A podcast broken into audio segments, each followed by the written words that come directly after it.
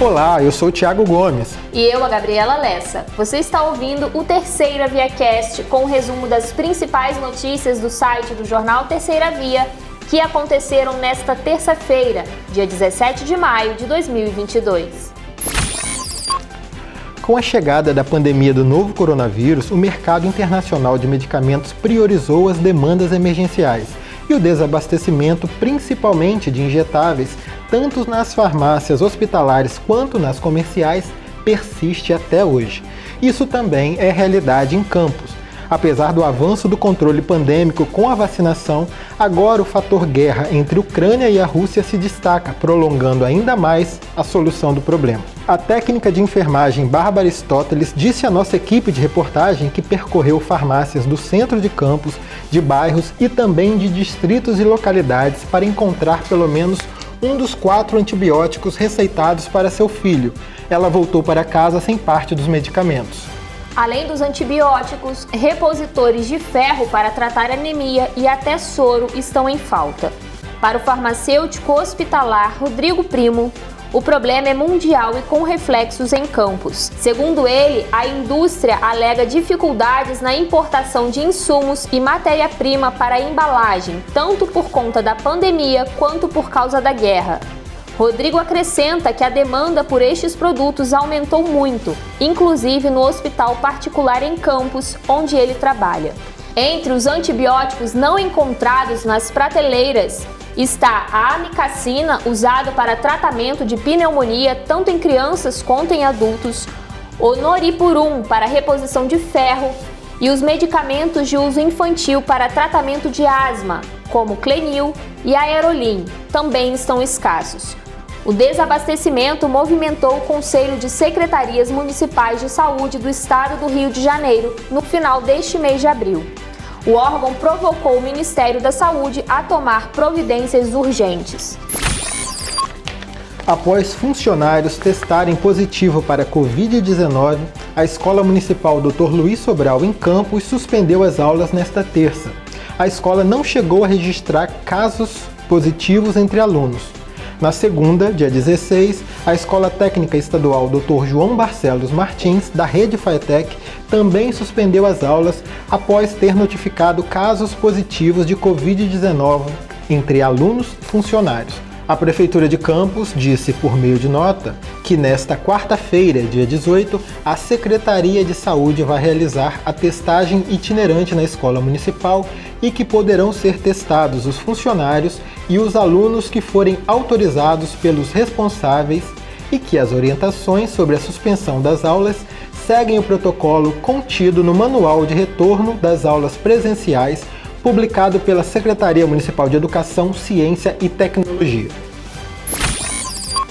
Pesquisa Genial Quest para a eleição para o governo do estado do Rio de Janeiro, divulgado nesta terça-feira, traz no cenário com mais nomes o governador Cláudio Castro, do PL, pré-candidato à reeleição, à frente com 25%, seguido pelo deputado federal Marcelo Freixo, do PSB, com 18%.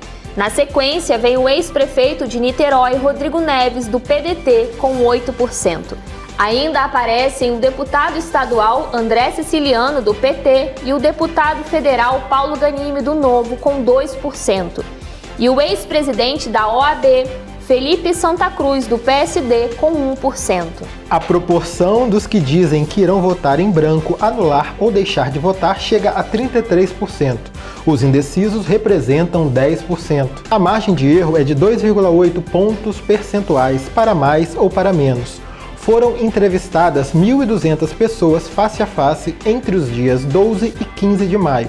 O levantamento tem 95% de confiança, ou seja, se 100 pesquisas fossem realizadas, ao menos 95 representariam os mesmos resultados dentro desta margem. A pesquisa foi registrada na Justiça Eleitoral sobre os números BR 01548-2022 e RJ 09916-2022. A Secretaria Estadual de Saúde está investigando a morte do radialista campista Haroldo Tavares, de 52 anos. Segundo nota enviada à redação do jornal Terceira Via pela Secretaria, a unidade de pronto atendimento não confirma o diagnóstico de dengue hemorrágica. Uma amostra foi coletada e encaminhada ao Laboratório Central Noel Núteus para realização de testes. Haroldo morreu na noite de domingo, dia 15, pouco mais de 7 horas após dar entrada na UPA. Segundo informações da Secretaria de Estado de Saúde, Haroldo deu entrada na unidade às 4 e meia da tarde, se queixando de febre, dor abdominal difusa, diarreia, náusea, vômitos, astralgia, mialgia e diminuição da diurese, sintomas sugestivos da dengue e de outras doenças e condições diversas. Ainda segundo a nota, ele foi encaminhado para a sala amarela para internação e realização de exames laboratoriais. Às 10 horas e 50 da noite, sofreu uma parada cardiorrespiratória com atendimento imediato, mas morreu às 11 horas e 15 minutos da noite. A Assembleia Legislativa de São Paulo, a Alesp, decidiu nesta terça pela cassação do mandato do ex-deputado estadual Arthur Duval. Dos 94 deputados da Alesp, 73 votaram a favor da cassação proposta pelo Conselho de Ética e Decoro Parlamentar. Com isso, o líder do movimento Brasil Livre, MBL, perdeu os direitos políticos e ficará inelegível por oito anos. Também conhecido como Mamãe Falei, Arthur foi julgado por quebra de decoro parlamentar no caso dos seus áudios que foram vazados com comentários sexistas sobre mulheres ucranianas que tentavam deixar o país para fugir da invasão russa. Ele também foi desfiliado do Podemos e agora está no União Brasil. A segunda Promotoria de Justiça de Tutela Coletiva de Proteção à Educação do Ministério Público do Estado do Rio de Janeiro instaurou inquérito civil para apurar a falta de professores e de profissionais de apoio na rede estadual de ensino. Inicialmente, estima-se uma carência de 7 mil professores na rede estadual, podendo este número ser superior a depender da apuração. Uma das informações apuradas pelo Ministério Público inicialmente é de que haveria um cadastro de reserva de mais de 9 mil aprovados em concursos realizados e homologados em momento anterior à entrada do Estado no novo regime de recuperação fiscal. As atividades religiosas da Igreja da Lapa em Campos, interrompidas pela pandemia do novo coronavírus, devem voltar a acontecer nas próximas semanas. Um ouvinte do programa Página Aberta da Rádio Educativa e transmitido pela Terceira Via TV reclamou do fechamento provisório do templo. O prédio pertence à Santa Casa de Misericórdia de Campos, que administra também o Instituto da Lapa, anexo à igreja. O diretor Kleber Glória esclareceu que a igreja não foi fechada definitivamente, diferente do Instituto, que decidiu interromper os cursos profissionalizantes que ofertava no final do ano passado. O bispo da Diocese de Campos, Dom Roberto Francisco Ferreira Paz, disse que a comunidade espera o retorno das atividades religiosas suspensas por conta das restrições impostas pela pandemia. Desde as primeiras horas da manhã desta terça, servidores municipais de Campos se concentraram em frente ao prédio da Prefeitura no primeiro dia de greve geral organizada pelo Sindicato dos Profissionais Servidores Públicos Municipais, o CIPROSEP.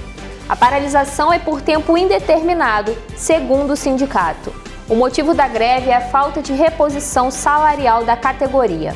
Manifestantes afirmaram que a paralisação é de 70% dos setores da prefeitura e, segundo os sindicalistas, apenas 30% dos serviços essenciais estão funcionando. A Prefeitura de Campos disse em nota que os órgãos públicos estão funcionando sem prejuízo do atendimento ao público e que a Secretaria de Administração e Recursos Humanos tem acompanhado o funcionamento das repartições para garantir a prestação dos serviços municipais à população, ao mesmo tempo em que assegura ao servidor o direito de greve. E estas foram as principais notícias do dia. Quer saber mais detalhes sobre estes e outros assuntos? Acesse o nosso site, jornalterceiravia.com.br e também as nossas redes sociais. Te esperamos aqui para o próximo Terceira Via Cast. Tchau!